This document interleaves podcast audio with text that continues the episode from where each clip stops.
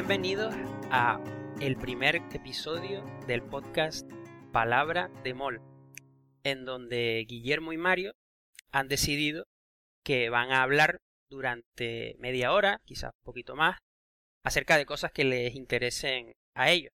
Como es el primer episodio, vamos a empezar presentándonos y diciendo un poco qué es lo que queremos hacer con este podcast, que sinceramente nace de la desilusión de ambos de que pasada la treintena todavía nadie nos haya hecho nunca una entrevista. Yo pensé que cuando llegara a los 30 años ya me habrían entrevistado varios periódicos, pero eso por lo, menos, pero eso resulta que no ha ocurrido. Entonces, como en el mundo hay pocos podcasts, vamos a hacer uno más para, para arreglar la Queremos situación. Innovar. Queremos innovar. Así que eh, yo soy Guillermo Pérez, eh, al otro lado está Mario Torregrosa. Y bueno, Mario, ¿por qué no cuentas un poquito, por qué no te presentas?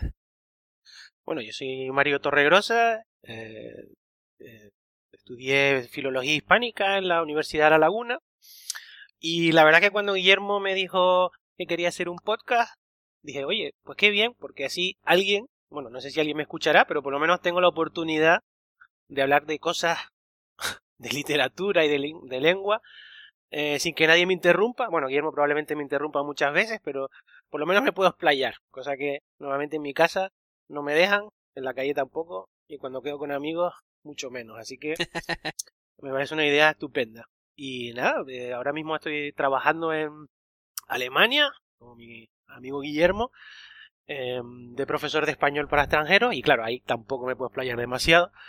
Así que creo que lo mejor que podemos hacer es un podcast para eh, poder hablar de lo que nos apetezca. Yo personalmente eh, voy a hablar de pues de literatura, de libros, de lengua, cualquier cosa que se me ocurra.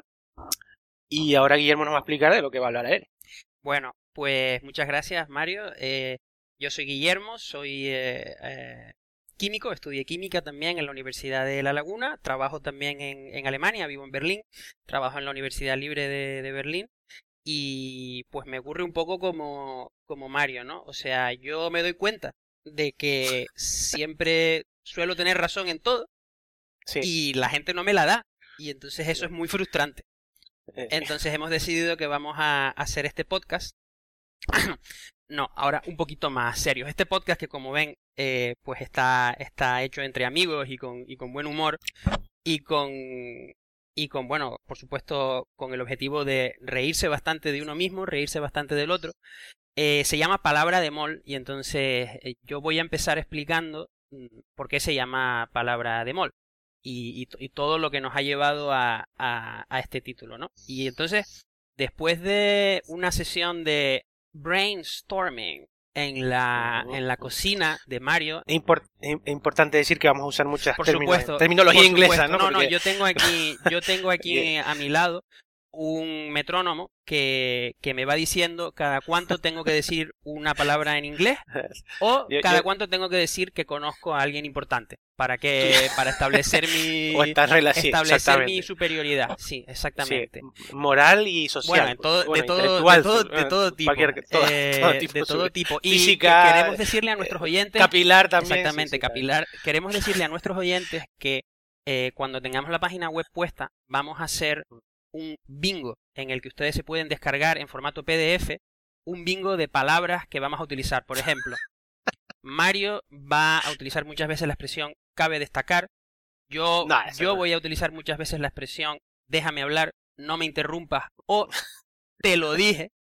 Y, y bueno, eh, ya se, se verá cómo se configura nuestro discurso, pero volvamos un momento a por qué se llama palabra de mol, porque efectivamente aquí sí que hay un objetivo más allá de, de pasárselo bien. Eh, se llama palabra de mol, volviendo a la sesión de brainstorming, porque eh, queríamos que el título de alguna manera mm, fuese un poco intrigante, pero tuviera que ver con el tuviera que ver con el programa. Hay, hay, hay veces que los títulos no, no, dicen nada, hay veces que lo, que lo dicen todo, y entonces yo también para introducir un poco las, las personalidades, eh, si si no me equivoco, eh, eh, uno de los libros favoritos de Mario, o uno de las, una de las, em, de, sí, sí, a ver si no me equivoco, a ver si no me equivoco. Déjame hablar, no me, no me, no me interrumpa.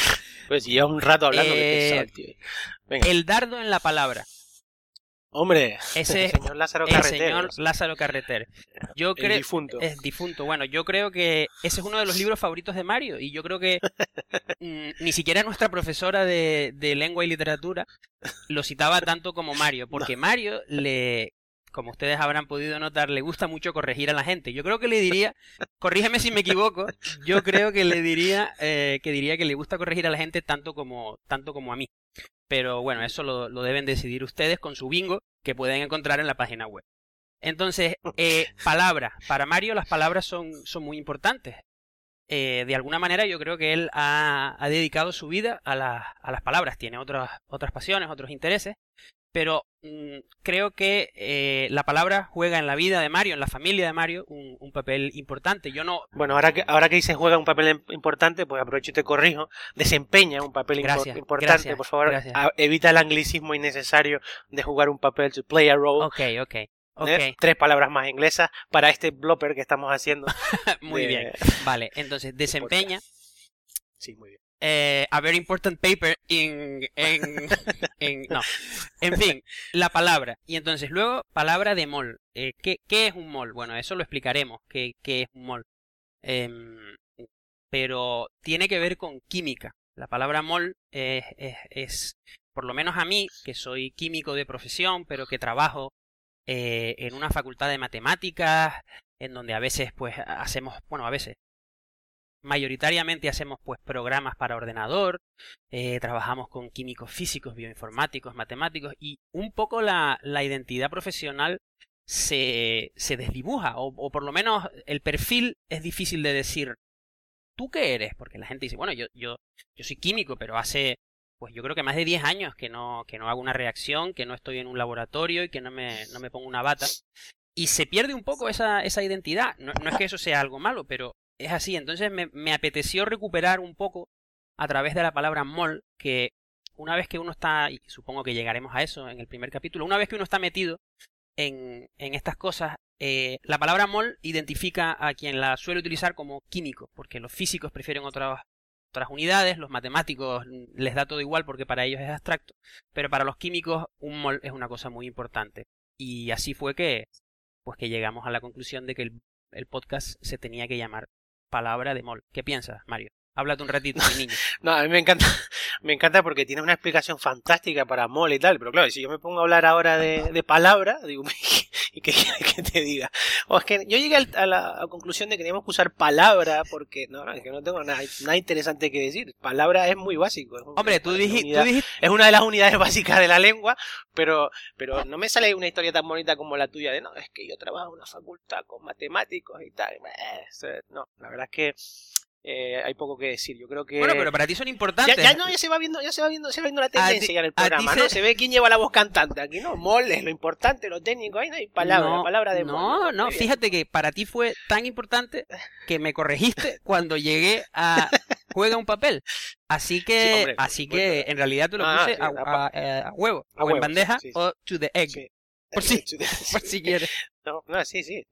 Pero vamos, que me encantaría, lo digo a todos los oyentes, me encantaría tener una historia tan bonita y esa prosa eh, o esa capacidad discursiva de Guillermo de contar siempre una anécdota referente a, lo que está explicando, pero eh, lamentablemente eh, no tengo nada, nada interesante que decir a- al respecto de- del título, porque además se te ocurrió a ti, ¿no? Vamos a ser sinceros, yo tampoco voy a, a ponerme aquí el mérito. Yo lo único que hice fue, efectivamente, decir, este no me gusta, este no me gusta, tú diste como 27 Pero eso, eso eh, ahí, opciones y me ahí parece muy está bien. todo el mérito. Yo hubiera ido con la Ahí está la participación. sí. yo hubiera yo hubiera escogido el primero y a lo mejor no era igual de bueno. Uno uno agradece muy poco porque la verdad que mm, más que más que molestar jode cuando le corrigen, pero eh, que te corrijan y tener gente que se atreve a corregirte es un es un lujo. Bueno, en Alemania no tanto.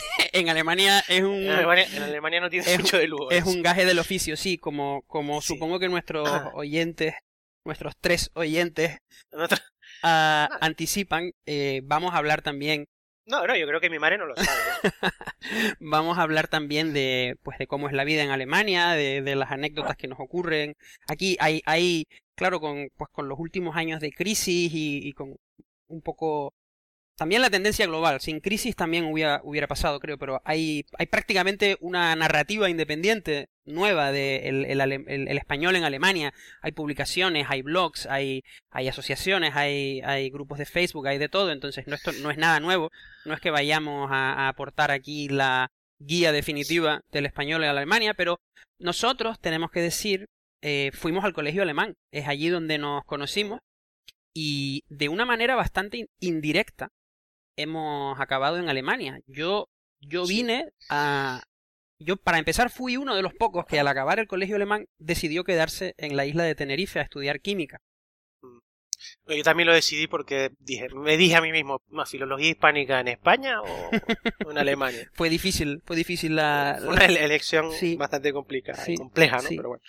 Y mire, ¿lo tenías claro que ibas a estudiar? ¿Cuándo? Porque yo, la verdad, mm, pues fuimos compañeros de pupitre muchos años hasta el final del colegio, pero no recuerdo en qué momento, a partir de qué año tú dijiste, no, lo que yo quiero hacer, recuerdo que escogiste la opción de letras, pero en qué momento dijiste filología hispánica.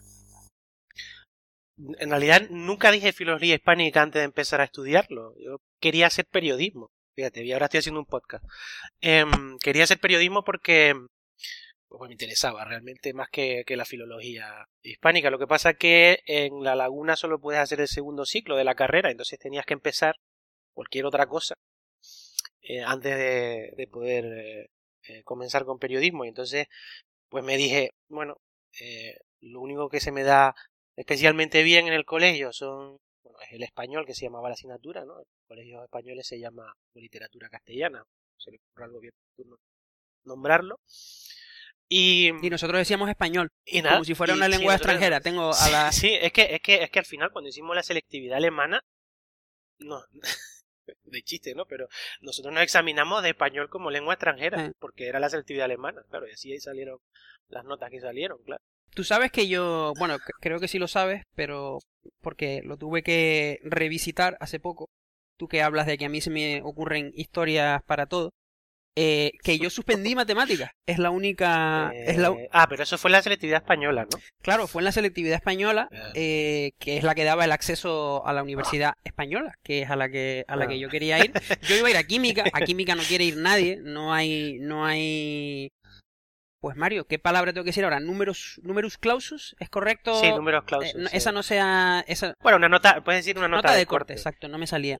Eh, pues, pues sí, suspendí matemáticas y me hace mucha gracia cuando, pues cuando me acuerdo y cuando voy a la, a la facultad o cuando la gente que me, pues que me, que de vez en cuando tiene que, a lo mejor vas a una charla y te piden algunos datos y como ven que trabajas en, en, una facultad de matemáticas, si no saben mucho, dicen Guillermo Pérez Hernández y tal, matemático de Belín. No, no, no, no, no, no. Pero, pero bueno, pues estos somos nosotros Guillermo bueno, y Mario. Al final no acabé, no acabé de, contar por qué había cogido periodismo o si había cogido periodismo. Ah, es verdad, es verdad, perdona. ahí tienes que retomar el, hilo. No, era simplemente para terminar ya de, contar eso. Eh, hice filología, empecé a hacer filología y eh, porque pensé, digo, bueno, esto es lo que está más relacionado, se me da bien y además está bastante más relacionado con periodismo que, yo qué sé, derecho psicología, derecho, bueno, derecho a lo mejor, pero bueno, sí, la lengua yo creo que es lo más importante para un periodista, aunque se olvidan con bastante frecuencia de eso.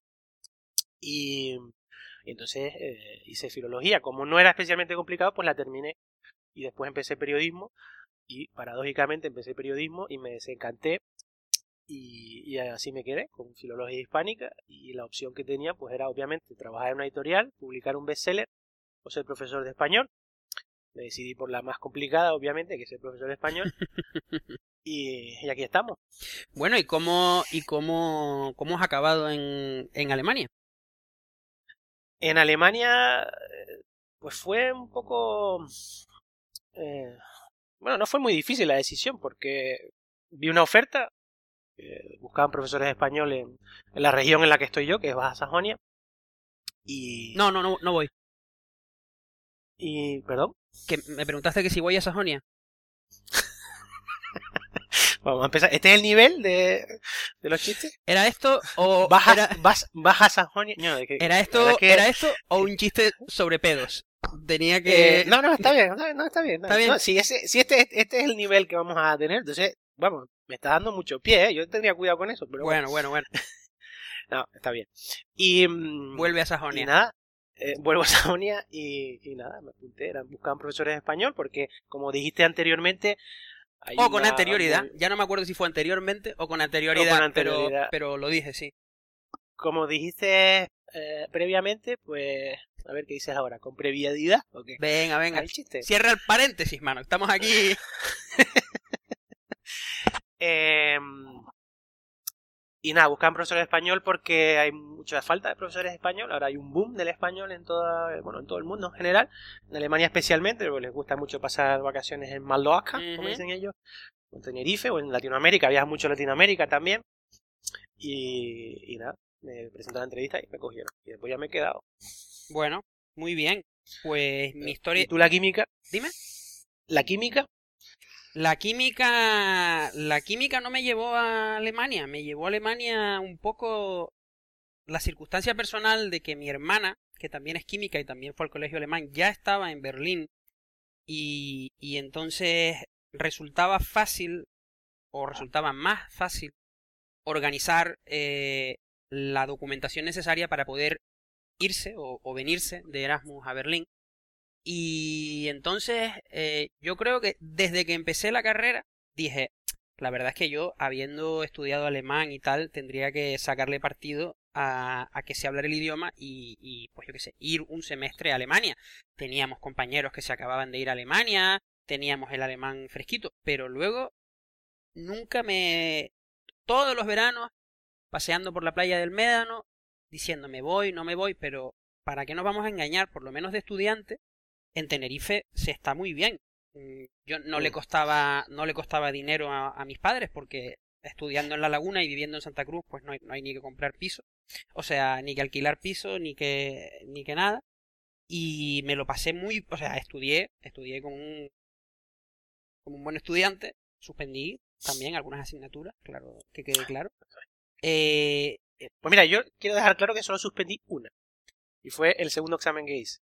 Yo quiero dejar claro que de las Que asignaturas eres doctor. que soy doctor, pero eso, no. eso es mucho después, no. Yo suspendí una asignatura, yo creo, esto no te lo he contado, tú sabes que una, una vez un profesor se olvidó de que tenía que venir a examinarme, me pegué todo el verano, todo el verano estudiando, una asignatura que terrible, que no me gustaba, de muchísima memoria, de aprenderse pues eh, las propiedades del bismuto, y esto no es una expresión, no, no es, no es una expresión, es el, o sea, es como un poco de, de, de amanece que no es poco, ¿no? De- el bismuto en la Segunda Guerra Mundial. El bismuto y Freud. ¿No? Pues, pues así. Y mm, la mayoría de la gente consiguió aprobar esa, o sea, la mayoría de la gente hizo la cosa inteligente que es quitarse esa asignatura lo antes posible. Y yo dije, uff, me está dando, me está dando un poco de flato, la dejo para luego.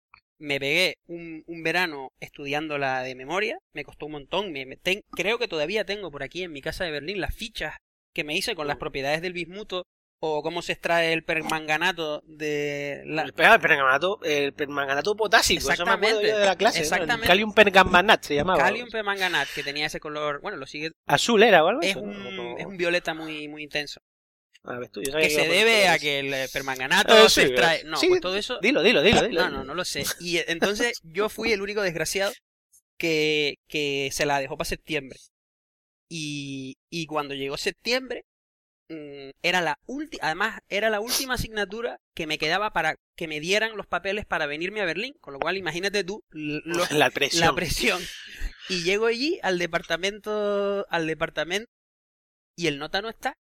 Y yo ahí esperando y tal, mire, es que me tiene, porque como era el único, no había ni convocado oficialmente ni nada, me dijo, vente a mi despacho, me cantas, no, un poco como, como las oposiciones, me cantas el tema y, y eh, Ah, era una especie de examen oral, ¿o qué? bueno, me lo decidió hacer oral porque yo era el único, ¿entiendes? ah, en el despacho, ¿no? Claro, entonces vete a mi de- entonces en julio me dijo, "Vente a mi despacho el 10 de septiembre", tal, o lo que fuera. Y, y allí que fui y cuando llegó no está, lo tuvieron que llamar a pues a donde estuviera, a- era un profesor ya un poco un poco mayor. Eh, Y el tipo, claro, llegó allí, pues ya ni me acuerdo lo que le dije y tal, la probé y, y me pude venir de Erasmus, Alemania, en mi último año de carrera. Y así es como yo acabé aquí, porque todo el mundo me decía, Guillermo, vas a acabar la carrera y no vas a haber aprovechado tu idioma y que tienes una hermana haciendo eh, una estancia en, en, Berlín para irte de Erasmus. Entonces digo, bueno, pues venga, pues, pues, pues vamos para allá. Me, me, costó, me costó mucho arrancar, pero una vez vine aquí, eh, pues aquí me, me, ha acabado quedando, pero yo creo que eso ya lo podemos contar en, en, en otros episodios o en otros momentos, porque... No, aquí se, aquí se certifica nuevamente que tienes siempre una anécdota fantástica para, para explicar todos los, tus movimientos vitales, ¿no? Este va a ser, creo que va a ser el running gag. Ese va a ser el running gag, gag pero este es el running Por cierto, no hemos, no hemos decidido tampoco si las palabras en inglés las vamos a pronunciar bien. O mal. O mal. Que eso también es muy importante, porque claro. No lo sé, yo. Yo digo running gag, running gag, eh, eh, running, running gag.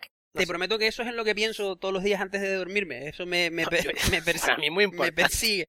No, pero sí te. que ese es otro tema del que hablaremos otro Hablaremos día. otro día de ese tema, pero sí te diré que a la hora de decidirnos hacer esto y de empezar a pues mirar por internet cómo se monta la página web, cómo llamamos al podcast, de qué manera vamos a enfocar todo esto, eh, yo me doy cuenta de que hay una tensión, yo que soy canario, y luego hablaremos de las maneras en las que un canario tiene que intentar eh, pronunciar para que se le entienda. Exactamente, porque si yo digo hay una tensión, no se sabe a lo que se refiere, hay una tensión con T.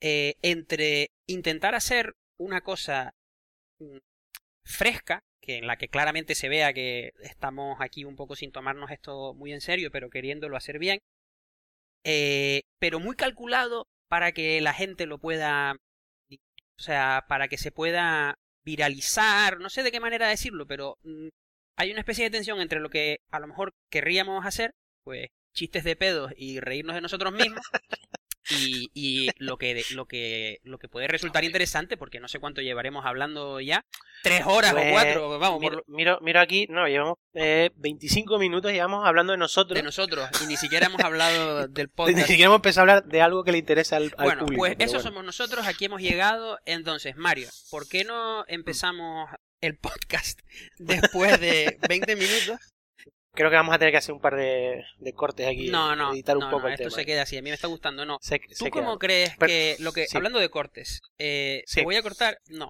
Mm, No, ya. hay un hay un cómico muy pues muy muy presente en las redes sociales canarias que ha sacado un vídeo. Eh, Aarón, Aarón Gómez. llama. Gómez, Aaron Gómez, acerca de cómo los canarios cambian el acento para hablar claramente. Mucho. Ah, esto es el canario neutro. ¿El canario neutro? Sí, es la forma de tener una dicción perfecta sin renunciar a nuestro seseo. Ya, pero, pero es que nadie habla así. ¿Cómo? Que nadie habla así. O sea que es una forma de hablar que no existe en el mundo real. Bueno, pero es la correcta. Además, queda de lujo en la publicidad con nuestras palabras. Únete al vacilón carnavalero con nuestra mejor bebida. Eh, eh, está hecho para reírse, pero es verdad que yo muchas veces tengo una especie de, de dial en donde me canarifico o me descanarifico, a veces voluntariamente, porque sé que la persona, pues si estoy hablando con un alemán, no me va a entender o lo que Hombre, sea, Eso es y diferente. a veces es difícil, y entonces, pues no lo sé, tú adoptas distintos acentos, no distintos registros, que un día nos explicarás. Claro, eso, lo- eso, eso es importante también hacer la diferenciación esa porque eh, eh, registro y acento, o sea, es que la gente habla de todo eh, en común y, y no, no se puede ser tan impreciso a veces en esas cosas. Entonces genera una discusión que, que in- inútil.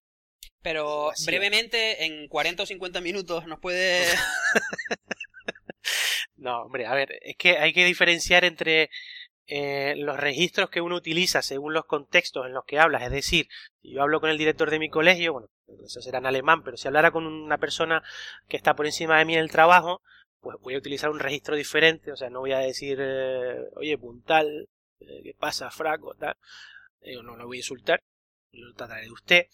Eh, intentaré usar palabras un poquito más elevadas para que piense que soy más inteligente de lo que en realidad soy. Esto estamos hablando del registro. Eso es el registro. Y si hablo con mi madre, pues decir, oye, ay, mira, ¿viste el partido del Barça el otro día? Joder, vaya mierda y tal. La típica, Eso, la típica eh, conversación de fútbol que todos los españoles tienen con su madre. Se verán sí, sí. Es que curiosamente mi madre me llama. Oye, hablo casi a diario con mi madre. Eh, No sé cómo se va a interpretar esto, pero... No, yo también. O sea, no, porque hay gente, por ejemplo, no, que eh, yo- mi novia mi novia habla cada, cada semana, cada cinco días, cada, a veces dos semanas, se pone tonta. Pero yo cuando digo, no, es que hablo con mi madre todos los días. La gente a veces, a veces me miran raro, otros me miran con Te digo a veces que, me, me te, dicen, ah, te pues yo digo que es perfectamente normal. Yo también hablo con tu madre todos los días. Es una, Ya estamos entrando en, en terreno. un es una señora encantadora y yo quiero saber y yo quiero saber qué le pareció el partido de anoche y si aquello fue penalti. Una- Sobre todo por lo que te gusta a ti el fútbol. ¿no? Exactamente. Bueno, entonces, hablando Bueno, de registro. entonces hay- hablas de diferentes maneras según el contexto. Lo importante es tener la capacidad de cambiar ese registro, ¿no? Entonces, eh, claro, una persona que no tiene muchos registros, pues siempre va a hablar de una manera pare- parecida, esté quien esté delante de él, esté quien esté escuchando. Y mm, el acento, el acento ya es una cosa general de, de una región o de una que sería un dialecto. En realidad, los dialectos del español son diferentes. Pues hay un dialecto de Valladolid, hay un dialecto de Madrid. Incluso dentro de Madrid, pues, si es una región especialmente grande, pues, no. Que eh, lo de los dialectos es como categorías y subcategorías y subcategorías de las subcategorías. En realidad se puede dividir como uno le dé la gana. Porque yo, en Tenerife, por ejemplo, pues la gente dirá, va, pues tú hablas como, tú tienes dialecto de Tenerife. Que a su vez es un subdialecto del, canario. Y a su vez, eh, español, después tienes el español meridional y el septentrional, no sé qué. Bueno, no vamos a meter ahora con esto, pero No, dije 40 Es muy 40, diferente el 50 acento. minutos. No, no. ah, está bien, por ahora voy bien. Entonces, una cosa es el acento, que es la manera en la que habla un grupo determinado de personas, y otra cosa es el registro, que es dentro de cada dialecto, del español o del idioma que sea, hay una serie, un registro oculto, ¿no? Eso hablas con el jefe o vas a una entrevista, no vas a perder. Pero más familiar, más coloquial y tal. te puedo hacer una pregunta. Esa, esa es la diferencia. Dime. Sí, no, yo mañana voy a dar una charla, digamos, en, en eh, una y a ver cómo traducimos en una Volkshochschule o en el Es una, eso, yo lo traduzco siempre como universidad popular. Universidad Popular, explicaremos o ahora en algún momento, Claro. es, es tipo de institución de educación que no es verdaderamente una universidad en el sentido de que No. dé titulaciones acreditadas, pero es una figura del, del, del ámbito, una institución del, del, del ámbito educativo alemán muy presente en, en, en Alemania porque es de muy fácil acceso, ofrecen, claro, Sí. el hecho de no tener que someterse a ser o no ser acreditados les hace poder ofrecer cantidad Lo que lo quieran. que quieran, básicamente. Pero bueno, volviendo Sí. entonces. Yo tengo que dar mañana una charla en español allí Sí, señor. y al día siguiente la, la tengo que dar, digamos, en el Instituto Cervantes, porque me han invitado a dar una ponencia. Entonces, yo entiendo que si estoy en la Volkshochschule, en la Universidad Popular, quizás me pueda permitir adoptar un registro un poco más mm, relajado de- Claro. que si lo estoy haciendo en el Instituto Cervantes. Pero, ¿y el acento? ¿Necesito un poco suavizar el acento o puedo No, hombre, a ver. Es que ya estás haciendo yo puedo. eh. No, a ver, no tienes que suavizar el acento. Tu acento es el que tiene y punto. No se, no se suaviza. Y ahí entramos ya en el campo de la ultracorrección, que era el tema, uno de los temas que había yo propuesto. hablaremos, para- hablaremos de él en el siguiente? Hablaremos, eh, bueno, a lo mejor no, porque si me explayo mucho aquí, pues ya no tengo mucho de qué hablar. Pero, mm, Haz un teaser y luego lo traduces. ¿Qué es un teaser, Mario? un teaser. Eso es como un avance, ¿no? Muy bien, Choh, qué rápido eres, tío. Venga, pues haz- haz- No, no, no me pongas a prueba muchas veces porque vas a acabar dejando mal en algún pero momento. como que a prueba si todo está ¿no? hablado, tenemos un guion de cinco páginas. pues también dice muy poco de mí que tenga un guion hecho eh, palabra por palabra de esto y esté saliendo Venga, tan, danos- tan Danos disperso. un ¿no? avance de la ultracorrección. No, la ultracorrección simplemente es un fenómeno lingüístico en el que eh, la gente o el hablante trata de, de- tomar un, un- estilo culto o más prestigioso y modifica algo, una palabra, un sonido, una regla gramatical, pensando que es más correcto de lo que él normalmente, de, la- de las expresiones que él normalmente usa. ¿no? Por ejemplo, eh, la más famosa en el español así, bueno, a lo mejor las nuevas generaciones no saben, nunca han escuchado esa expresión, pero lo del bacalado de Bilbao. ¿No? que es bacalao y la gente piensa que bueno, el ao este es seguro que es un participio mal usado, ¿no? Como el- estoy, estoy aplatanado, ¿no? Pues no, estoy aplatanado, es realmente un participio. Pero el bacalao es un participio, un pescado. Ya. Y, y la gente le pone la D ahí en medio para pensando que, que claro, es- ao tiene que ser ado, seguro. Lo que pasa es que está mal, mal dicho. Ya. Eso sería una ultracorrección. Que estás corrigiendo algo que realmente no tiene necesidad de ser corregido. Y en el caso de que estabas hablando tú de, de los acentos y los dialectos, eso también es un tipo de ultracorrección en el que las personas piensan que por hablar ante un o sea, delante en la, en la, tele, especialmente los periodistas, en las noticias, piensan que, que están usando un registro más elevado del canario, pronunciando las S al final, por ejemplo, que nosotros ahora mismo en todo el podcast yo no, no he aspirado todas las S. Yo no, no he estado, no he estado, pues es que yo me, eh, y entonces, espera, termina, termina. Y, eh, entonces eh, eh, lo que obtienes es un, un acento que no existe, artificial, que ellos piensan que es el estándar, pero claro, si hablamos de estándares, y eso ya es otro tema también, los estándares de la lengua, que eso también para mí es una de las grandes lacras de, del periodismo eh, actual y de mucha... El estándar, o el intentar que... Sí, hablar, hablar de estándares de lengua, como si hubiera una super forma, una, una super variedad que nos sirve para todo, ¿no? En Alemania, por ejemplo, está el Hochdeutsch, que es el, como el alto alemán, eh, que es una modalidad... Que no es un señor, yo, yo, siempre he pensado que era un... un señor muy grande, muy, muy elevado. Perdón, eh, aprovecho este momento para recordar a los oyentes que si estos chistes les parecen malos, les repito que estamos entre esto y chistes de, y chistes de pedos. Así que, apechuguen un poquito. Volvemos al alemán alto. Em, entonces tienen una especie de estándar para que que usan en todos los contextos en los que tienen un público muy variado, ¿no? Por ejemplo, la televisión es el ejemplo más claro, la radio, etcétera, siempre supone que hay un alto alemán que casualmente es el más parecido a la variedad en la que vivo yo, en el, de la ciudad en la que vivo yo, perdón, que es Hannover, Baja Sajón. Pero en español es más complicado hacer eso y hay otro tipo, es que no, claro, es que le dice a un argentino, ¿no? El alto, el alto español, dice, ¿qué está hablando? Está diciendo. Sí, eso es verdad. Es como no, no tiene sentido, porque también es verdad eso también lo podemos comentar, en alemán hay diferencias dialectales mucho más acentuadas que en español, por ejemplo. Entonces, si tú a hablar a un suizo o incluso a un bávaro que está dentro del mismo, del mismo país, eh, en, su, en el dialecto no se entiende, ni siquiera los propios alemanes lo entienden y muchas veces cuando hacen entrevistas en la calle, a veces necesitan hasta subtítulos, cosa que en el español, por ejemplo, no sucede. A no ser que el tipo realmente tenga un problema fácil. Sí, en el español te pone subtítulos si verdaderamente está hablando en catalán, en gallego, en euskera. Bueno, sí, que no son dialectos, sino que son lenguas, propias, Pero, pero hablando ya de dialectos, pues si tú pones momento una entrevista con un, yo que sé, una persona en Honduras, pues que te, donde sea, yo que sé, un, un terremoto en donde sea, o una inundación, cogen a cualquier persona del pueblo afectado y normalmente es, yo bueno, que yo no recuerdo haber visto nunca una entrevista en Latinoamérica con subtítulos para los españoles. Sí. O sea que. Entonces no hay esa diferencia tan. Eh, tan marcada como, como, en Alemania. o sea que en Alemania no es una lacra que intenten que intenten no es una lacra, en realidad tiene una funcionalidad. o incluso una función. Sí, efectivamente. A mí me trancaste, Te tranqué siendo ultra correcto. Estoy haciendo ultra correcto. Y ese es otro ejemplo también que quería hablar, del que quería hablar yo, que era, eh, a veces no, por ejemplo, desertización, pues hubo un momento que se puso, hace una década por lo menos, que se habla mucho de la desertificación de España, ¿no? Que es una palabra cogida del inglés, desertification, pero en realidad en español tenía desertización. Lo que pasa es que le sonaba no le sonaba suficiente y querían poner una sílaba más y decían desertificación. Pues esto que acabo de hacer de funcionalidad es lo mismo. Bueno, pero yo te, yo te perdono, Mario. No, ya está bien. Yo, algún día te corregiré yo de algo de química sí. y quedarás retratado. Sí, cuando, cuando me toque hablar a mí de algo de química. Oye, tú eres el que propuso el tema este ahora, ¿eh? A mí no. Además, tú ya hablaste bastante, ya contando tus anécdotas vitales y tu. Ah, ¿no? ¿Qué?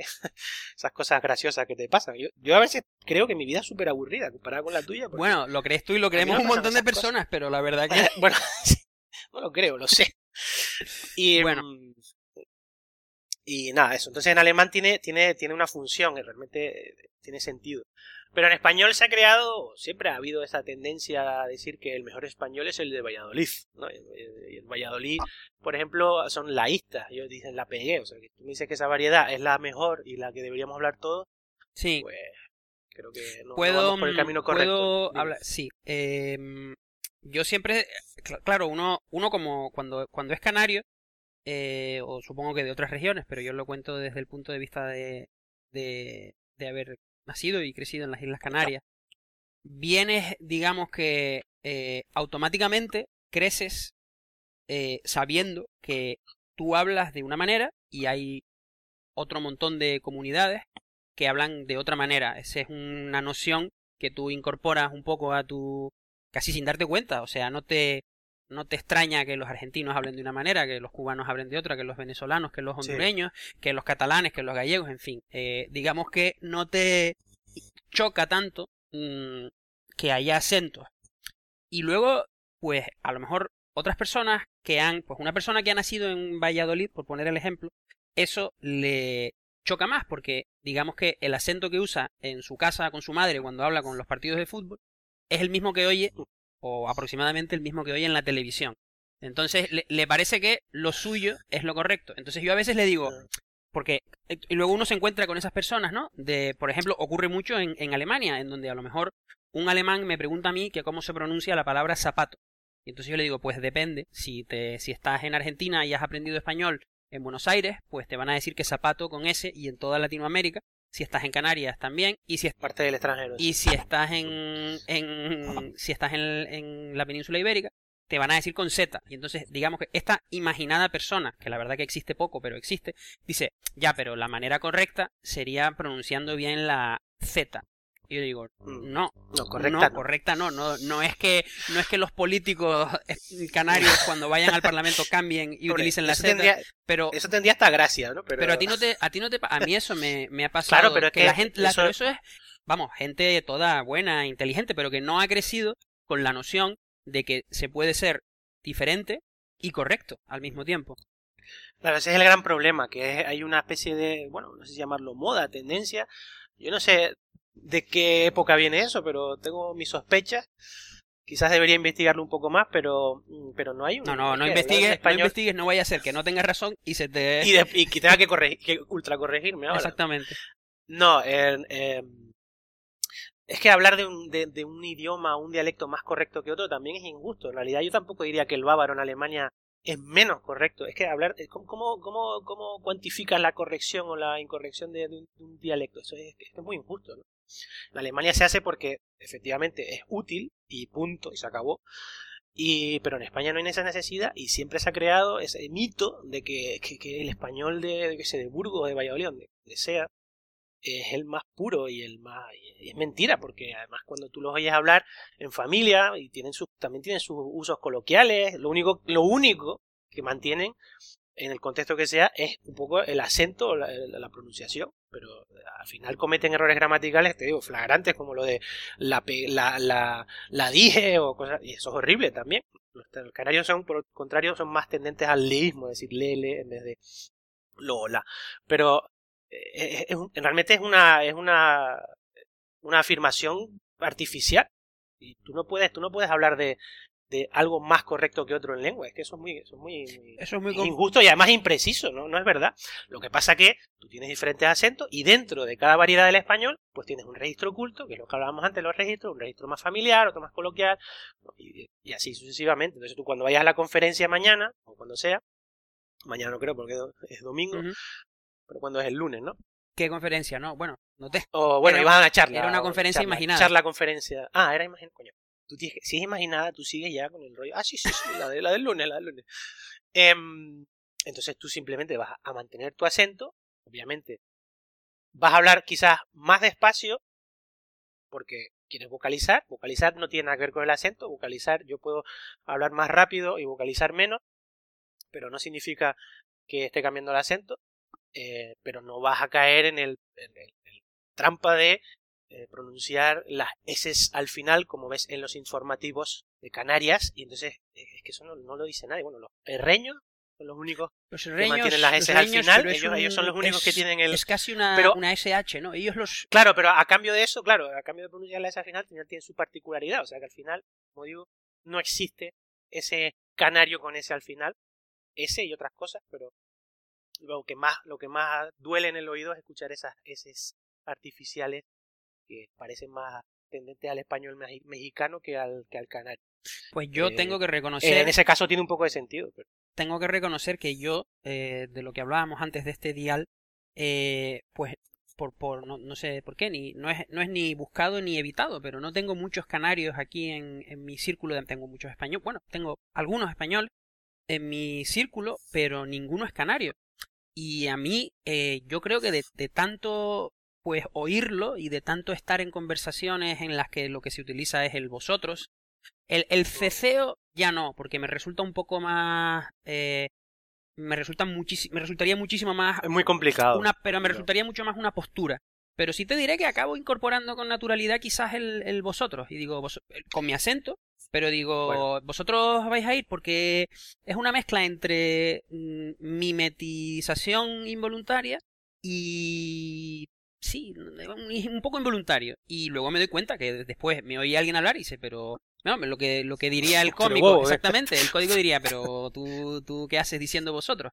Entonces, por ahí... A ver, tampoco vas a prohibir, no se puede prohibir, pero y si te sale pues sin querer, pues vale. El, problema es, es, la, la, hacerlo con intención y sin teniendo la necesidad o pensando que, que realmente es, un, es, incorrecto hablar como estamos hablando nosotros ahora.